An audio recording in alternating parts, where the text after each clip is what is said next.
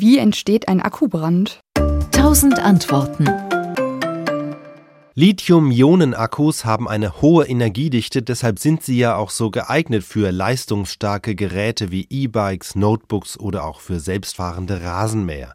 Die hohe Energiedichte hat jedoch eine Schattenseite und das ist die zwar statistisch geringe, aber eben doch vorhandene Brand- und Explosionsgefahr, wenn im Akku die Dinge außer Kontrolle geraten, es zu einem Kurzschluss kommt und sich die viele Energie sozusagen auf einen Schlag entlädt. Dabei passiert Folgendes. Wie jede normale Batterie Batterie hat ein Akku zwei Kammern, eine auf der Anoden- und eine auf der Kathodenseite.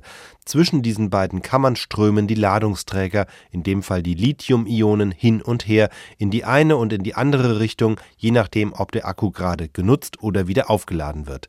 Damit das Ganze kontrolliert passiert, befindet sich zwischen den Kammern der sogenannte Separator, eine halbdurchlässige Trennwand. Halbdurchlässig bedeutet, die Lithium-Ionen können den Separator schon durchdringen, aber nur langsam und wohl dosiert.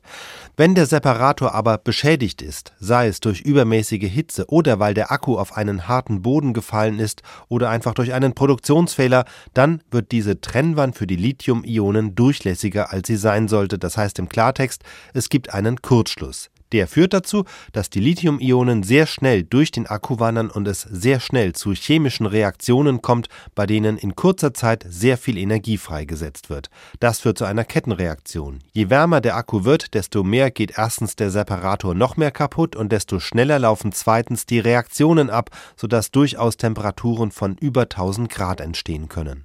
Das Risiko, dass das passiert, dass ein Akku Feuer fängt, ist insgesamt gering, kleiner als 1 zu einer Million, aber dadurch Dadurch, dass inzwischen viele Millionen Lithium-Ionen-Akkus im Umlauf sind, kommt es eben immer wieder mal vor.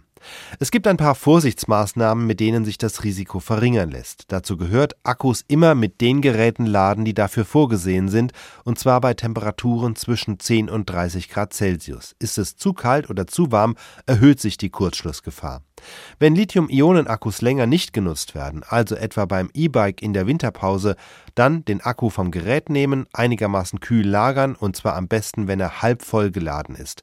Ist er nämlich zu leer, besteht bei längerer Lagerung die Gefahr einer Tiefentladung. Auch das erhöht beim Wiederaufladen die Brandgefahr.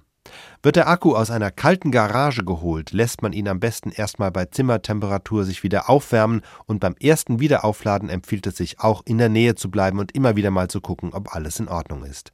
Hat der Akku jedoch einmal Feuer gefangen, lautet die Regel, nicht versuchen, ihn mit Wasser zu löschen, denn das kann die eigentliche Explosion erst auslösen. Wegen der großen Hitze können sich nämlich Wassermoleküle in Wasserstoff und Sauerstoff spalten und freier Wasserstoff ist hochgefährlich, dann kommt es zur Knallgasreaktion. Besser geeignet ist deshalb Löschpulver, was in guten Feuerlöschern auch enthalten ist und am besten gleich die Feuerwehr rufen. SWR Wissen. Tausend Antworten.